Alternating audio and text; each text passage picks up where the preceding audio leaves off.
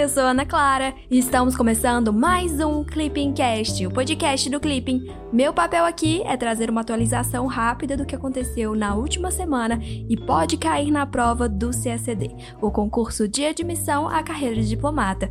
Agora me conta, você é CACDista? Estuda para o CACD ou pretende começar a estudar? Corre lá para o Clipping, acesse clippingcacd.com.br para ter acesso à plataforma mais completa de estudos para quem quer ser diplomata e começar a estudar para o concurso com autonomia e gastando muito pouco. Romeu, conta pra gente o que aconteceu nessa semana. Ei Ana, olá pessoal, tudo bem?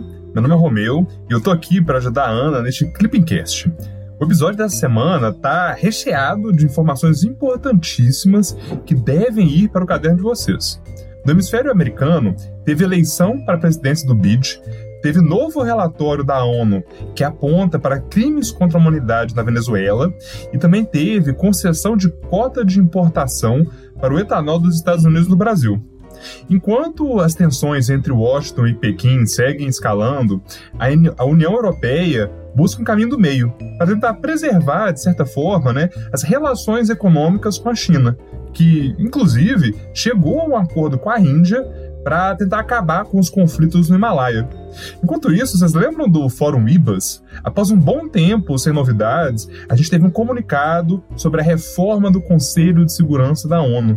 Teve mais um punhado de coisa, mas vamos com calma, tá? Juntos a gente vai cobrir isso tudo. Legal, agora vamos para o resumão dos dias 14 a 18 de setembro de 2020. América Latina e Caribe. No sábado, dia 12, o norte-americano Maurício Clever Carone foi eleito novo presidente do Banco Interamericano de Desenvolvimento, BID, com 30 votos favoráveis, incluindo do Brasil e 16 abstenções. É a primeira vez em 60 anos que um natural dos Estados Unidos assume a presidência da instituição, rompendo uma longa tradição de latino-americanos e de caribenhos à frente da instituição. Com o objetivo de fomentar o desenvolvimento da região, o BID foi criado no âmbito das demandas da Operação Pan-Americana proposta pelo governo de Juscelino Kubitschek. Diferentes países mostraram-se contrários à eleição de um norte-americano, em especial a Argentina, o Chile e o México. Entretanto, os Estados Unidos angariaram o apoio de importantes atores no hemisfério, como o Brasil, a Colômbia e o Uruguai. Na quarta-feira, dia 16, a Missão Internacional de Verificação de Fatos sobre a Venezuela, criada em 2019 pelo Conselho de Direitos Humanos da ONU, com apoio brasileiro, publicou relatório que aponta crimes lesa humanidade no país. No documento, a missão expõe a ocorrência de execuções extrajudiciais, de desaparecimentos forçados, de detenções arbitrárias, de tortura e de outros tratamentos cruéis, desumanos ou degradantes cometidos naquele país desde 2014. O relatório aponta o envolvimento de Nicolás Maduro, bem como de outros representantes do regime, em crimes contra a humanidade, a serem investigados por tribunal competente, e na falta de disposição ou capacidade da Justiça Nacional, serão investigados pelo Tribunal Penal Internacional. Em nota, o Itamaraty afirmou que o Brasil espera que o relatório mobilize toda a comunidade internacional a trabalhar pela extinção do regime ditatorial de Maduro e pela libertação da Venezuela. Estados Unidos. Na sexta-feira, dia 11, o governo brasileiro aprovou nova cota de 187,5 milhões de litros para a entrada de etanol norte-americano no Brasil, com validade de 90 dias. De acordo com o Itamaraty, o Brasil e os Estados Unidos trabalham em conjunto para ampliar o acesso justo de etanol e de açúcar em ambos os países, com o objetivo fundamental de garantir tratamento balanceado para as indústrias do setor e promover mudanças na regulamentação a respeito de biocombustíveis. China Na sexta-feira, dia 11, China e Índia finalizaram um acordo que visa diminuir tensões na disputada fronteira entre os países nos Himalaias. No mês de junho, escaramuças entre forças militares dos dois países deixaram dezenas de mortos na região. A reunião que selou o acordo ocorreu em Moscou, o que sinaliza a relevância da Rússia para a estabilidade asiática. Os três países fazem parte do BRICS e da Organização para a Cooperação de Xangai. Após o último conflito entre China e Índia, lá em 1962, foi estabelecida uma linha de controle efetivo na fronteira entre os dois países, para que um acordo futuro definisse a fronteira de fato. Desde então, Negociações sobre a definição de limites entre os dois países não avançaram, causando insegurança jurídica e geopolítica para ambos. União Europeia na segunda-feira, dia 14, a Alemanha sediou a cúpula União Europeia-China. O evento deveria receber os 27 chefes de Estado da União Europeia e o presidente chinês, mas foi rebaixado para um encontro virtual entre Xi Jinping, Angela Merkel, a presidente da Comissão Europeia, Ursula von der Leyen, e o presidente do Conselho Europeu, Charles Michel. A conjuntura política atual pode explicar essa mudança, já que as relações entre a União Europeia e a China estão em um momento de tensão na medida que os europeus se mostram refratários ao tratamento chinês destinado à minoria Uyghur, no oeste do país, além da nova lei de segurança imposta a Hong Kong. Além disso, a chamada diplomacia das máscaras é vista com cuidado pelos europeus que temem pela falta de transparência por parte da China. Nesse contexto, o acordo abrangente de investimentos UE-China, que vem sendo negociado há seis anos e busca estabelecer regras recíprocas para as duas partes, fica cada vez mais difícil de ser concretizado. Ana, posso fazer um adendo rapidinho? Já teve item de TPS de anos anteriores que demandavam um certo conhecimento da, da estrutura institucional da União Europeia, a diferença entre o parlamento e a comissão, o que, que era o Conselho da Europa e o, o Conselho da União Europeia, né? Tem algumas especificidades aí. Eu acho que é bom de aproveitar esse momento para revisar um pouco o que é, de fato, a Comissão Europeia. E assim, é, é uma das instituições que tem sede em Bruxelas, na Bélgica, e é composta por um colegiado de quase 30 comissários, são 27 ao todos, né, que são 27 Estados-membros da União Europeia. Então, cada Estado-membro tem um comissário, e a comissão em si ela é liderada pelo presidente da comissão, cargo que atualmente, né, como você comentou, é exercido pela alemã Ursula von der Leyen. A comissão ela é a única instituição da União Europeia que tem a particularidade de poder apresentar propostas legislativas. E essas propostas, então, elas devem ser aprovadas pelo Parlamento e pelo Conselho da União Europeia em um processo conjunto. Além disso, a Comissão também gere as políticas europeias e distribui os fundos da, da União Europeia, elaborando orçamentos anuais que devem ser aprovados pelo Parlamento e pelo Conselho, Além disso, ela também zela pelo cumprimento do direito europeu, garantindo uma aplicação da legislação da União Europeia em todos os 27 países. Outras funções muito importantes que são de responsabilidade da Comissão Europeia, que a gente tem que ter em mente, é, são o seguinte, né? A Comissão ela é responsável por negociar acordos comerciais em nome da União Europeia. Foi o caso do acordo com o Mercosul, né? Quem negociou com os representantes do Mercosul foram um representante da Comissão Europeia, não um representante de cada Estado-membro. Por fim, eu acho que é bom a gente saber também como é que ocorre o processo de escolha do presidente da Comissão.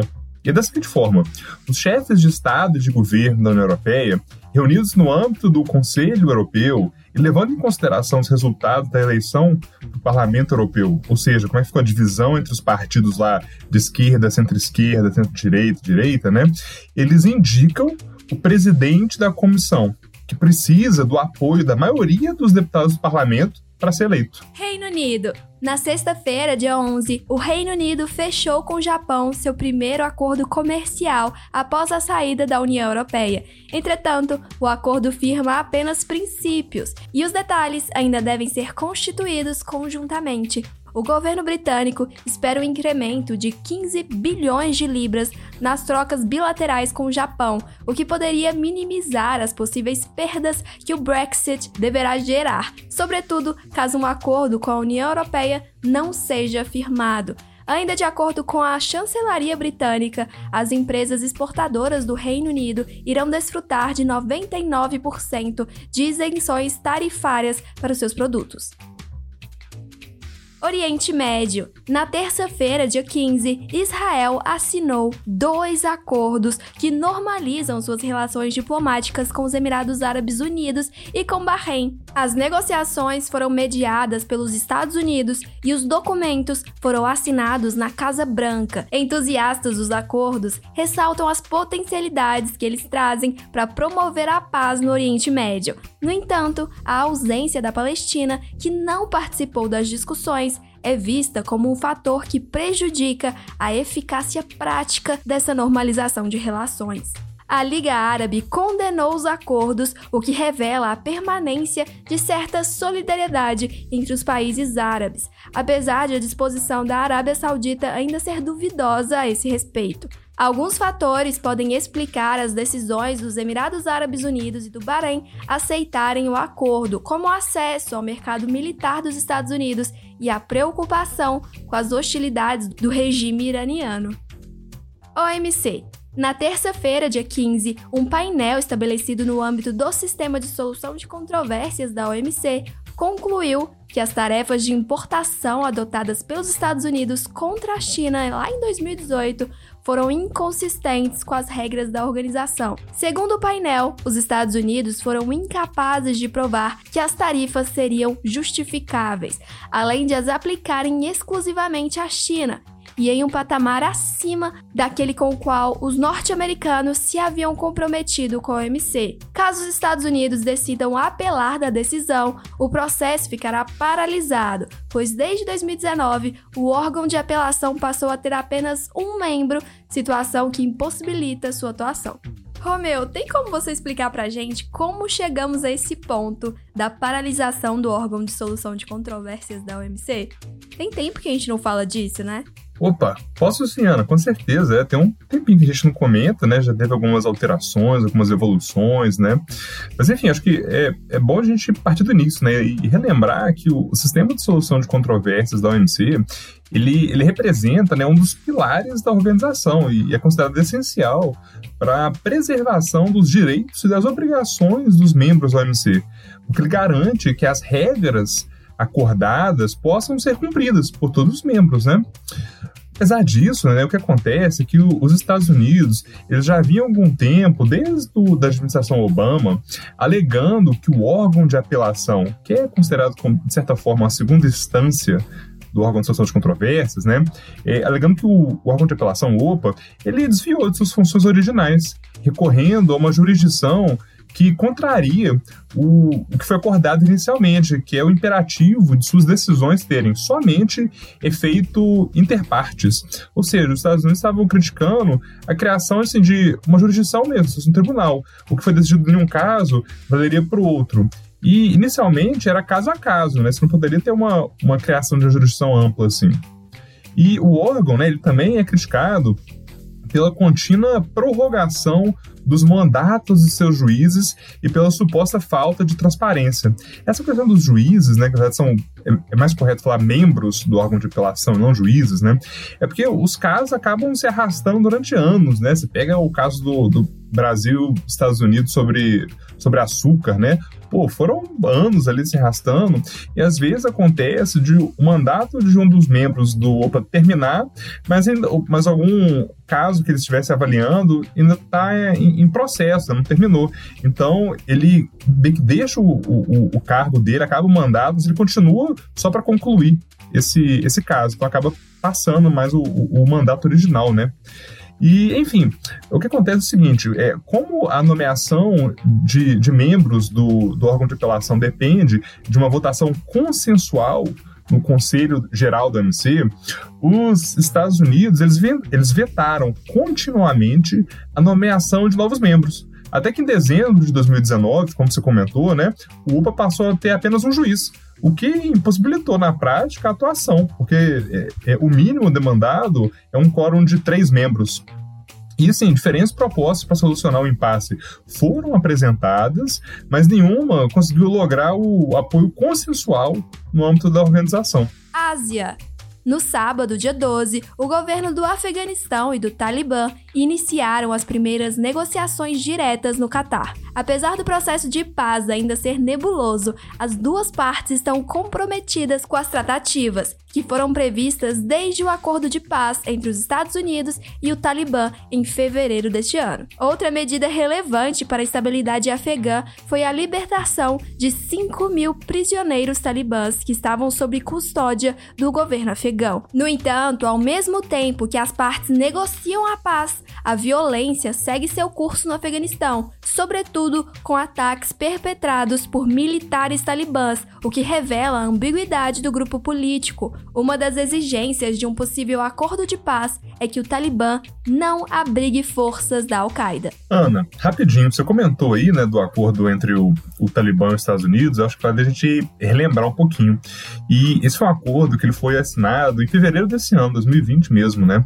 E as duas partes ali, os Estados Unidos e o Talibã, eles assinaram um documento que o objetivo principal era justamente pacificar o Afeganistão após 18 anos de conflito armado. Esse que foi o mais longo conflito militar da história dos Estados Unidos. Maior do que o envolvimento deles na Segunda Guerra Mundial, na Primeira, na Guerra da Coreia, na Guerra do Vietnã. O negócio foi bem longo mesmo, né? E, e, e assim, por meio do acordo que foi assinado, em Doha, no Catar, os norte-americanos concordaram em retirar progressivamente todas as tropas no país num prazo de 14 meses. Em contrapartida, o Talibã ele deveria interromper suas conexões com grupos terroristas internacionais e impedir que eles utilizassem o país, o Afeganistão, para realizar ataques contra os Estados Unidos. Essa é uma crítica muito antiga, né? Que o Afeganistão acaba deixando células terroristas atuarem dentro do seu território para fazerem ataques aos Estados Unidos. Enfim, acabou que em março de, de 2020, o Conselho de Segurança da ONU adotou por unanimidade, o que é um pouco raro, né? Uma resolução que endossa o acordo assinado entre os Estados Unidos e o Talibã. ONU, na quarta-feira, dia 16, os membros do Fórum de Diálogo Índia, Brasil e África do Sul, IBAS, divulgaram um comunicado ministerial conjunto sobre a reforma do Conselho de Segurança da ONU. No momento em que as Nações Unidas comemoram seu 75º aniversário, os membros do IBAS enfatizam a necessidade de a comunidade internacional redobrar esforços e reforçar o compromisso de alcançar progresso tangível para uma reforma acelerada e abrangente do Conselho de Segurança. Índia, Brasil e África do Sul consideram necessário alcançar uma arquitetura de governança internacional mais inclusiva, responsiva e participativa participativa, sobretudo com maior presença dos países emergentes e em desenvolvimento, nos órgãos de tomada de decisão das principais organizações internacionais. Para os membros do IBAS, o fracasso em reformar o Conselho de Segurança tem sérias implicações para a paz e a segurança internacionais. Ana, eu acho que vale a gente lembrar aqui que, ainda que esse não seja um, um, tema muito em voga atualmente, né, seja em, é, em discursos de outras chancelarias, seja em discursos oficiais da diplomacia brasileira, é, de certa forma, é um consenso a gente considerar que é recorrente entre os membros da ONU a avaliação de que o Conselho de Segurança ele tem sim de ser reformado, né, de modo a tentar buscar refletir a realidade contemporânea e, de certa forma, aperfeiçoar o seu funcionamento também. E esse é um debate que ele acabou ganhando maior intensidade a partir dos anos 90, e o Brasil, ele juntou-se naquele momento a Alemanha, Índia e Japão para formar o G4, que é o grupo que defende a expansão do Conselho de Segurança da ONU nas categorias de membros permanentes e de membros não permanentes, com maior participação de países em desenvolvimento nessas duas categorias. E sim, o objetivo é justamente tentar ter um reflexo maior da atual realidade geopolítica e das balanças de poderes, né? E além do G4, o Brasil ele também participa do L69, que foi um grupo criado em 2007 que é composto por mais de 40 países em desenvolvimento, que também defende a expansão e aperfeiçoamento dos métodos de trabalho do Conselho de Segurança da ONU.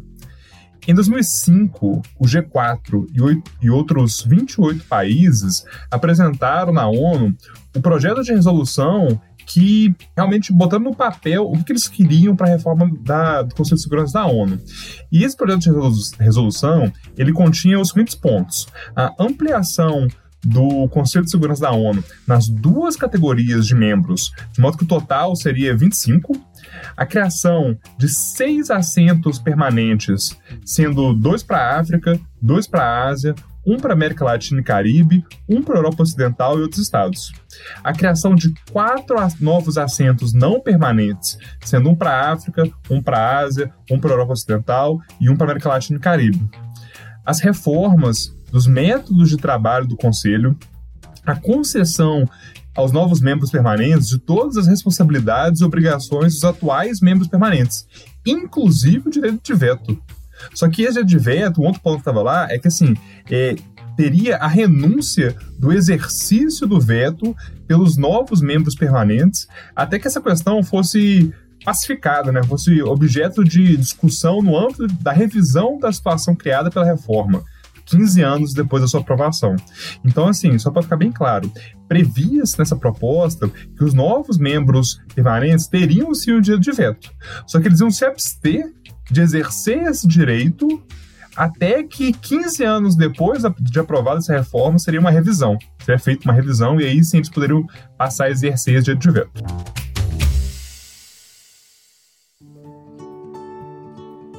Chegamos ao fim do Clipping Cast com o resumão da semana, dos dias 14 a 18 de setembro de 2020.